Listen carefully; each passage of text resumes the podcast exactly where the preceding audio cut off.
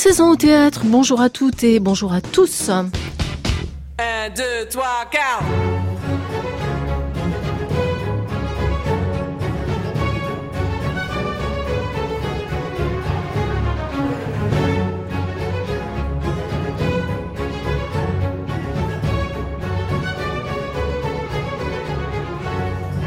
Depuis 1666, date à laquelle il apparut sous la plume de Molière, Alceste, l'atrabilaire amoureux, Alceste, l'amant de Célimène et l'ami de Philinte, Alceste, le misanthrope, fascine. Il fascine et il trouble, déstabilise, affole, perturbe, inquiète non seulement les acteurs qui le jouent, les artistes qui le mettent en scène, le public qui l'observe, mais aussi les universitaires qui l'étudient, les psychanalystes qui l'interrogent, les philosophes qui l'utilisent, bref, tout le monde, sauf, sauf sans doute les politiques qui pourtant ferait bien parfois de s'en inspirer. Alceste, le misanthrope, est une énigme, un mystère, une question posée à l'humain, à l'amour, aux mœurs, à l'époque, au théâtre et à la société. Cette question-là, inépuisable, rebondit de plateau en plateau depuis le XVIIe siècle. C'est ainsi qu'elle vient de rejaillir au théâtre libre, à Paris, sous la double impulsion de Peter Stein, metteur en scène de la pièce, et de Lambert Wilson, interprète du rôle. Et c'est pourquoi nous ouvrons aujourd'hui avec Lambert Wilson et à sa lettre M comme misanthrope notre encyclopédie vivante du théâtre. Nous sommes ensemble jusqu'à 16h. Bienvenue. Il n'y a que vous, Cécile Sorel, qui puissiez trancher ce léger différent. Alceste est-il un comique ou Alceste est-il simplement le grand homme, l'homme supérieur qui semble ressortir de la pièce de Molière? Oui, c'est un homme supérieur qui souffre de la médiocrité de son époque, déjà qui était grande ton Racine, Corneille, Molière. Mais quelle décadence est venue par la suite. Chaque époque a le misanthrope qu'elle mérite. Et j'ai connu les plus grands. J'ai joué avec les plus grands. Vraiment ceux qui étaient les dieux de l'art.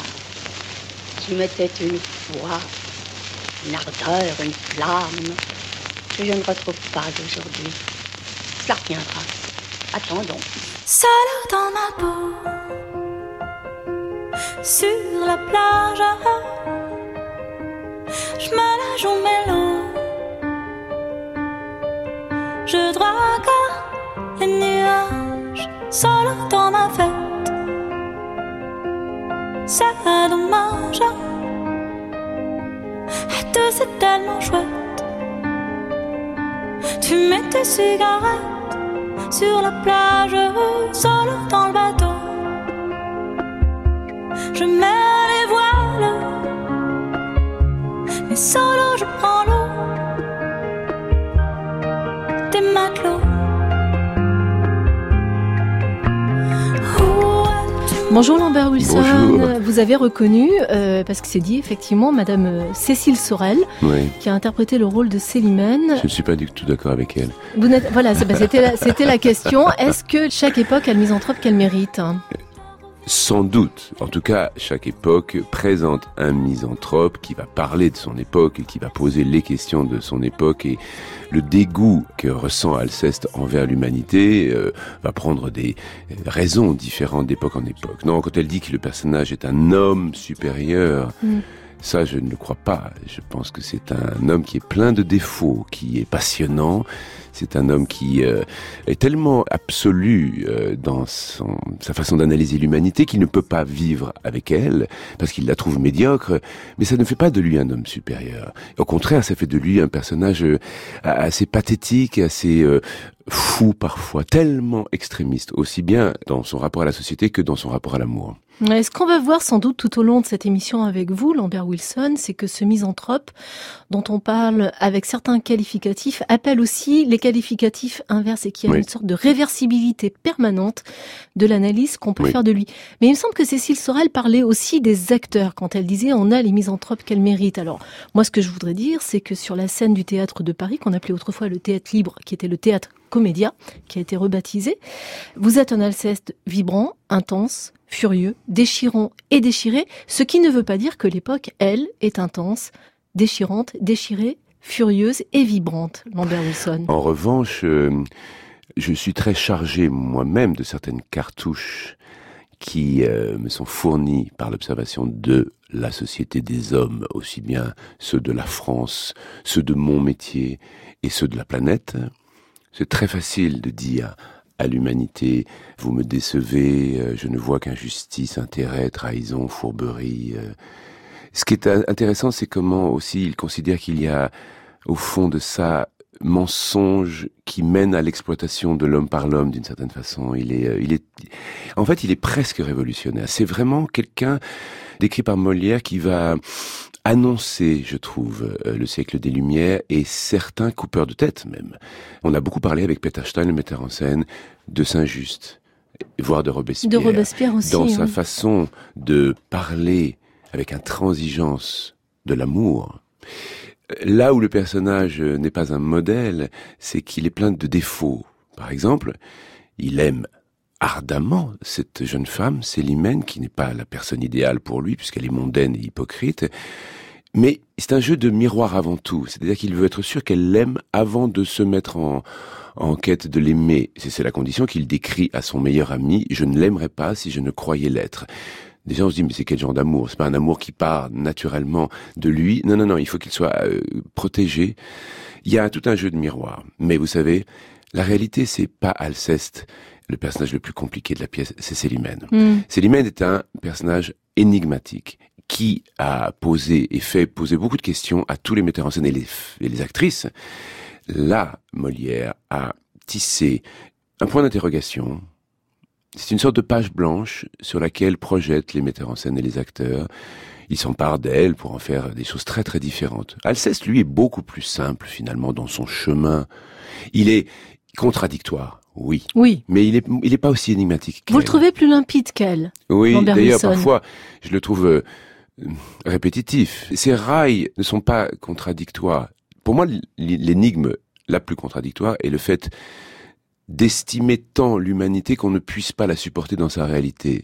Cet idéal brisé, ça me paraît un paradoxe initial qui est difficile à défendre, auquel je m'associe totalement.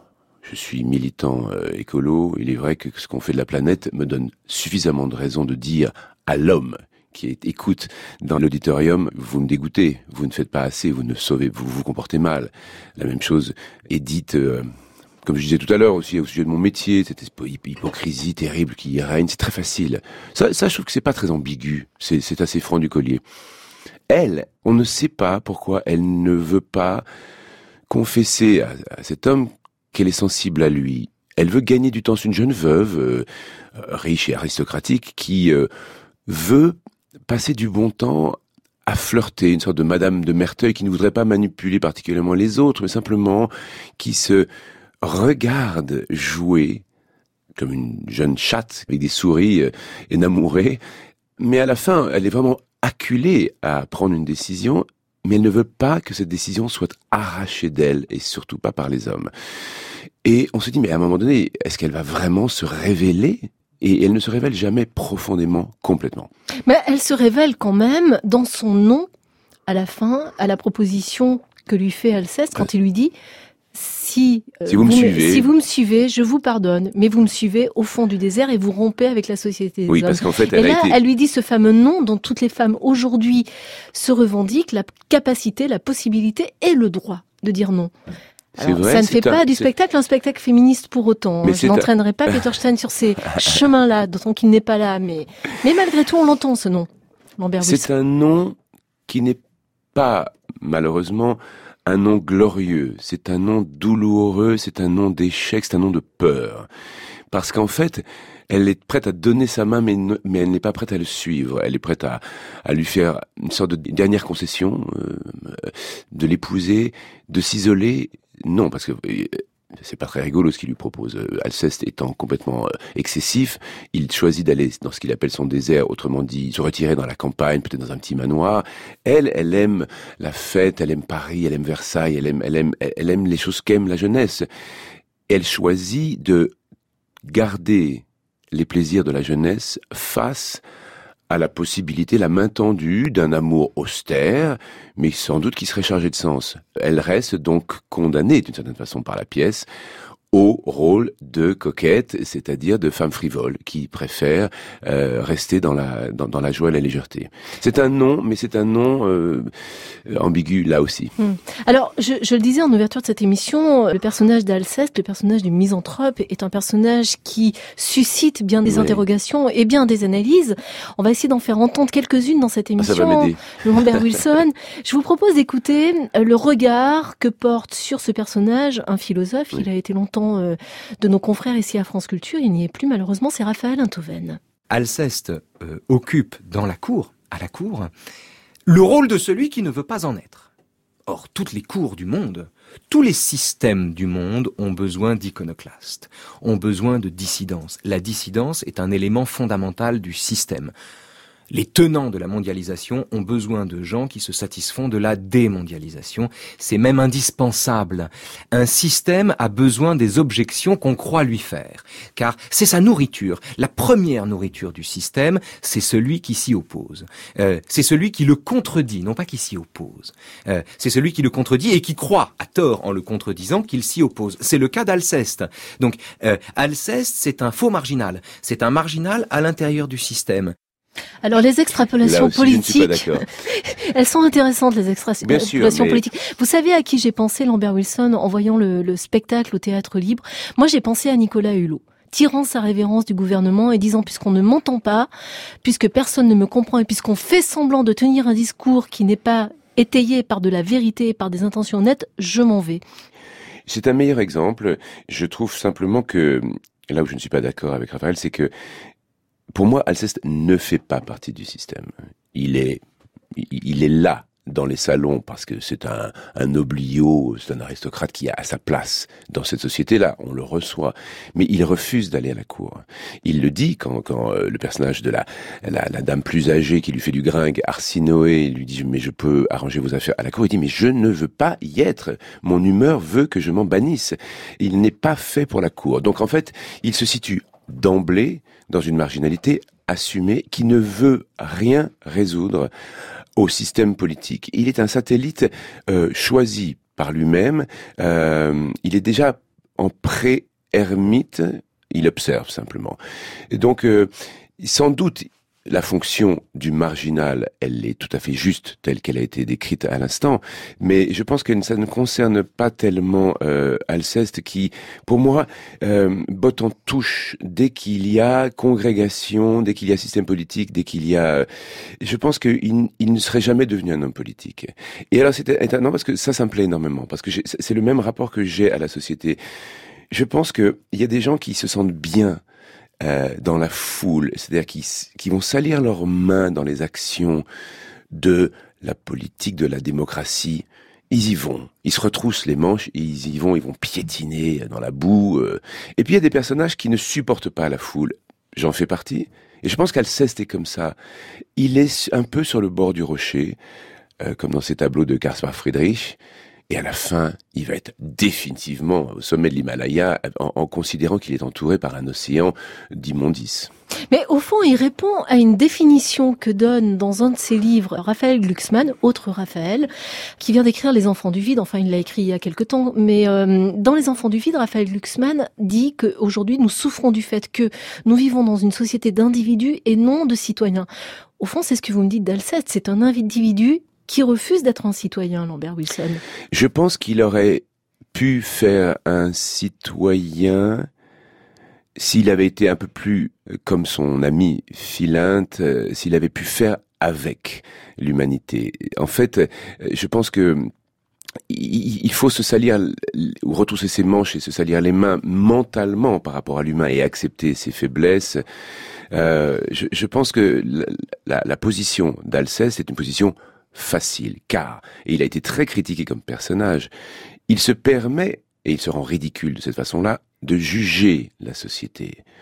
Mais lui-même n'est pas un exemple. Et d'ailleurs, il se comporte de façon assez épouvantable quand il était conduit par euh, Célimène et qu'il se rend compte surtout qu'elle l'a trahi. Il propose à sa cousine de l'épouser par vengeance et en lui disant bien que c'est par vengeance. Donc il se comporte de façon assez minable. Mais il s'érige en, juge sans véritablement participer. Celui qui pourrait être un homme politique, c'est effectivement Philinte, euh, son ami, qu'on peut considérer comme un courtisan. Sauf qu'en fait, il, Philinte lui dit, on s'en tire avec philosophie. On exerce notre philosophie mm. et on peut déboucher sur quelque chose de constructif.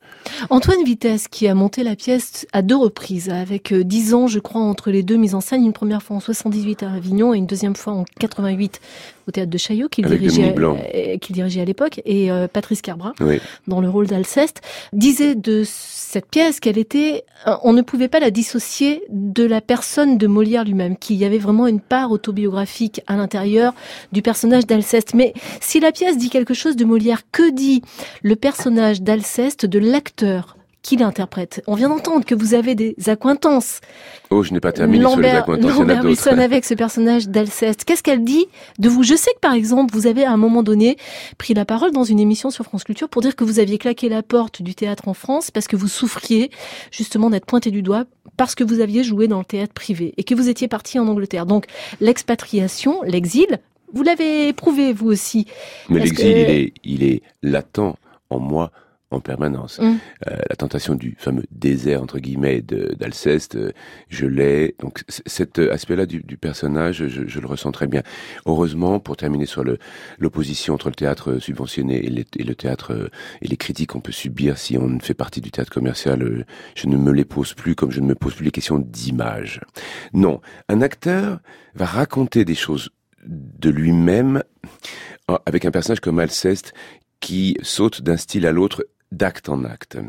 J'ai choisi, et je l'ai proposé à Peter Stein, d'en faire un personnage assez dostoïevskien, c'est-à-dire extrême et extrémiste dans ses passions surtout. Parce que, oui, la misanthropie, c'est le titre de la pièce. J'aime beaucoup le deuxième titre, l'atrabilaire amoureux. Amoureux, d'accord, il s'agit d'amour. Atrabilaire, le type pète les plombs, il est en colère en permanence. Or, j'ai lu, j'ai vu, observé dans la pièce le thème d'un amour totalement excessif, un amour possessif, un, amour égocentrique, un amour qui lui fait dire des choses extrêmement quasi hystériques. Euh, c'est pour ça que j'ai proposé ces excès de langage corporel, de me mm. jeter à terre et d'en faire un personnage totalement pré-romantique.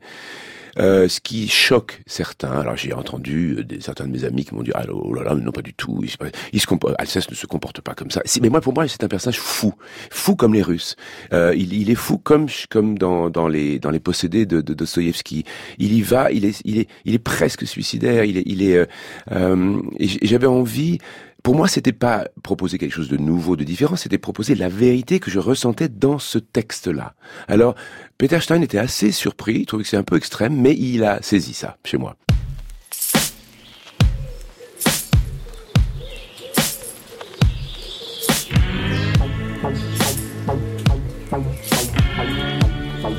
France Culture. Une saison au théâtre. Joël Gaillot.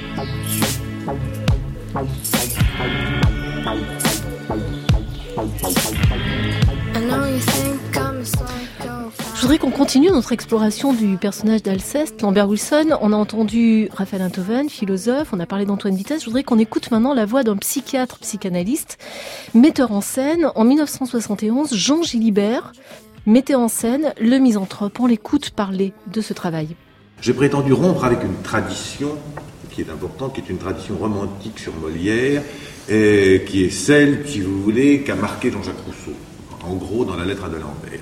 J'ai voulu lutter contre cela pour justement sortir, et entre autres pour la figure d'Alceste, sortir son extravagance, sortir son narcissisme implacable, sa mégalomanie. Enfin, j'emploie des termes, si vous voulez, psychanalytiques, mais ils sont le tout courant de tout le monde, alors je pense qu'en cela, ils, peuvent être entendus comme tels. Et tout cet aspect passéiste, réactionnaire du personnage, car c'est, à mes yeux, si on fait un choix, disons, politique au sens large du mot, c'est un réactionnaire. Au sens, mais justement, et moi je veux aussi sauver quelque chose, c'est que sa réaction, au, sa réaction au sens étymologique du mot, va provoquer trouver quelque chose qui justement va non seulement dénoncer une, politique, mais en même temps trouver quelque chose qui est de l'histoire même du théâtre et de l'apparition de l'acteur, et qu'est-ce que c'est que l'acteur, et qu'est-ce que c'est que se montrer, et qu'est-ce que c'est que jouer pour un public, etc. etc. C'est là le propos. Et j'ai tenté de faire cette articulation entre un choix politique, si vous voulez, et un choix euh, qui soit de l'ordre de l'inconscient. Something for your mind, mind,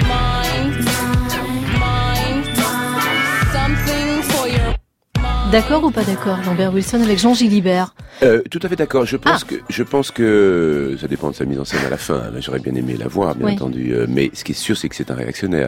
C'est-à-dire que j'ai l'impression qu'il vit ou qu'il regrette cet Alceste de ne pas être euh, lui-même Montaigne ou de vivre à l'époque de Montaigne et que euh, on sent qu'il y a d'ailleurs euh, quelque chose de très proche euh, dans, la, dans, dans- son amitié euh, euh, avec Philinte, euh, comme Montaigne euh, Du dialogue. euh, euh, oui. Mm.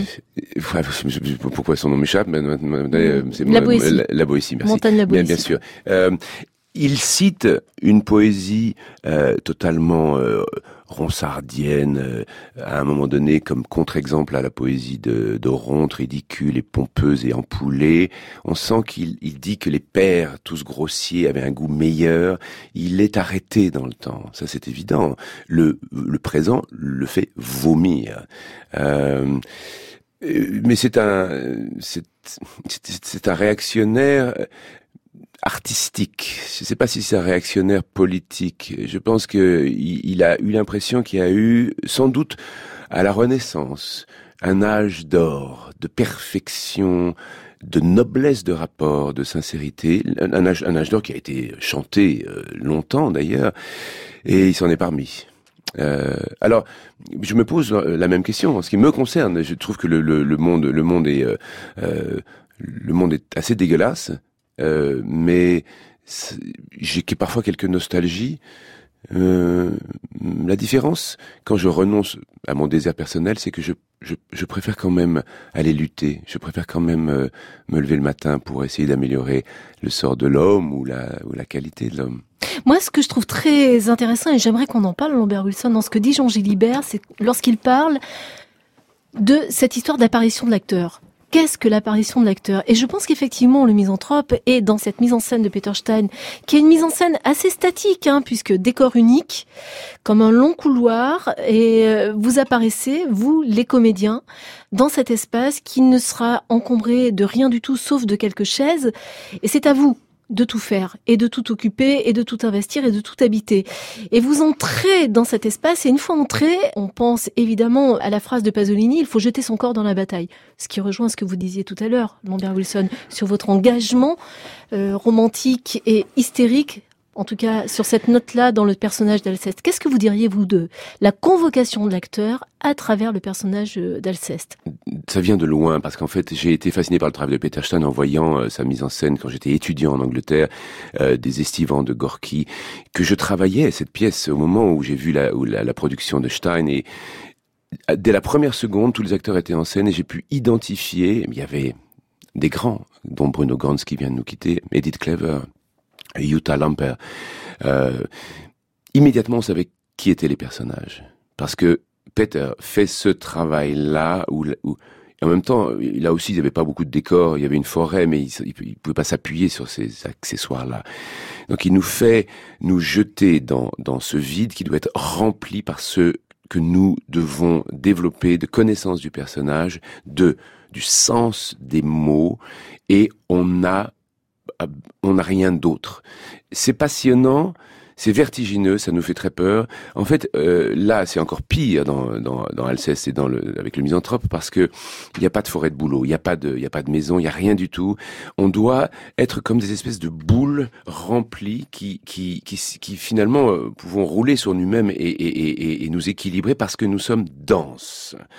Si jamais euh, nous avons une incertitude sur notre direction, notre cap, notre texte, le sens ou notre corps, on est en très très grand péril. C'est-à-dire que ça nécessite de la part d'une troupe, et là elle est très expérimentée, Brigitte Catillon, Hervé Brio, des gens qui viennent vraiment du, du grand théâtre subventionné avec des emplois classiques. Euh, on est très en sécurité, euh, Jean-Pierre Malo, ce sont des, sont des acteurs qui sont pleins. Euh, la part de risque, elle est totale, c'est celle que je revendique, moi, au théâtre. J'aime le théâtre qui se suffit des acteurs et du texte. J'ai été élevé dans cette tradition-là par mon père, qui lui euh, l'avait hérité de Jean Villard. Euh, il n'y avait pas d'accessoires. Sur le plateau d'Avignon et sur le plateau du TNP, c'était la même chose. À la fin des répétitions, Peter Stein m'a dit qu'il voulait mettre en scène une tragédie française. Il a été passionné par le XVIIe siècle. Pourquoi? Parce que c'est encore plus le vide. Là, il y a même plus de chaises. Il, il se dit finalement, c'est passionnant de voir des acteurs comme Brigitte Catillon euh, remplir euh, une scène et une dramaturgie avec une voix, un sens, un, un esprit. Ça, ça le fascinait. Il n'y a rien de plus difficile que la tragédie du XVIIe français. Donc, je crois que c'est ça. Et j'ai- j'ai- j'aime cette euh, prise de décision là parce que je- j'en ai ai marre des accessoires, j'en ai marre des vidéos, j'en ai marre des trucs. Moi, je, voilà, je suis héritier d'une tradition. C'est pas, c'est pas être réactionnaire, simplement parce que j'ai senti que euh, ma récompense en tant que spectateur, elle a été très souvent produite par des acteurs très incarnés, très pleins, qui s'emparaient de la matière avec intelligence. Et j'ai pas besoin de, j'ai pas besoin de trop de gadgets. Mais vous avez le sentiment que justement dans ce dépouillement du théâtre, un acteur, un plateau, un texte, des acteurs, un texte, un plateau, quelque chose qui serait de l'ordre d'une plus grande vérité surgirait aux yeux du public, Lambert Wilson. Je pense que c'est mis en Quitte à, scène. qui- quitte à ce que ça soit peut-être même parfois un peu ingrat hein, pour le spectateur, puisque justement on est tellement gavé d'images, gavé, gavé Oui. de sons, gavé de vidéos, euh, Moi, j'adore l'idée qu'on puisse faire travailler le, le- le spectateur. On lui livre un texte extraordinaire de Molière en disant voilà, ça c'était fait comme ça à l'époque. euh, et on ne change même pas l'époque. On n'a même pas besoin de la changer l'époque puisque de toute façon, euh, on va pas parler de la cour de Versailles. Les gens pourront faire les prolongations, euh, les extensions par eux-mêmes à ce qui les concerne. En revanche. On ne triche pas, on met, c'est comme si on mettait toute notre énergie, tous nos œufs dans un panier qui est celui de l'intention de l'auteur, de la qualité de la difficulté de cette langue. J'ai fait dans ma vie quelques mises en scène au théâtre et, j'ai été proche de cette école-là. J'ai voulu, avec Lagarce, avec euh, Marivaux ou avec Racine. Euh, pour, moi, un auteur, c'est plus important qu'un metteur en scène. C'est vraiment euh, ce qu'il propose qui va changer euh, notre perception du monde. Euh, Oui, un metteur en scène peut donner un projecteur euh, une lumière différente sur une œuvre et, et la révéler différemment, mais euh, avant tout l'œuvre, avant tout l'auteur. Et je pense que Peter s'est incliné, euh, Mm. il a été fasciné par Molière. Oui, j'aime bien ce que vous dites, Lambert Wilson. Il y a une humilité de Peter Stein qui, Oui. effectivement, ne cherche pas à tordre cette pièce dans un sens ou dans l'autre. Il m'a dit, il n'y aura pas d'hélicoptère dans cette mise en scène. Mm. Il n'y aura pas de couple qui baise. Il n'y aura pas de vidéo. Il y aura ce texte. Qu'est-ce que, qu'est-ce que ça dit? Euh, moi, je trouve ça pas mal, hein, déjà. Alors, ça demande des acteurs très investis. Euh, il faut pas tricher. Oui. Euh, C'est-à-dire que, on, on- on- qu'est-ce qu'on propose au public? Sinon, une énergie, une énergie corporelle et une énergie mentale. Euh, si on est dans un vide, euh, s'il n'y a pas de gadget, euh, on peut pas venir euh, avec la moitié de du panier euh, de l'énergie. Donc moi, c'est je, je propose au moins ça, ma, ma folie et mon énergie, mais à 100%. La pièce s'achève sur un claquement de porte. Sans en dire Alceste. trop, oui. Sans en dire trop sur le petit coup de théâtre. Oui, on va faire silence là-dessus, mais Alceste s'en va, claque la porte. Qui claque la porte à ce moment-là? C'est lui, c'est vous et c'est Peter Stein? Je C'est les trois à la fois? Je pense que c'est dé- définitivement euh, Alceste, suivi de très très très très près par Peter Stein, mais pas encore par moi. Euh, la preuve, c'est que je reviens tous les soirs. Et on en est heureux. Merci beaucoup, Merci. Lambert Wilson. Merci.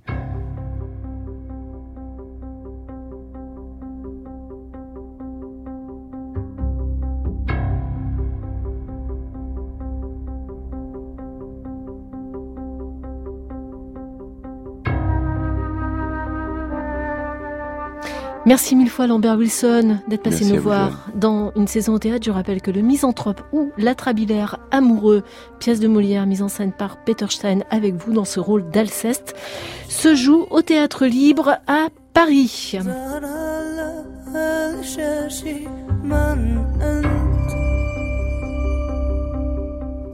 Vous pouvez et même vous devriez podcaster cette émission à la page Une saison au théâtre sur le site de France Culture.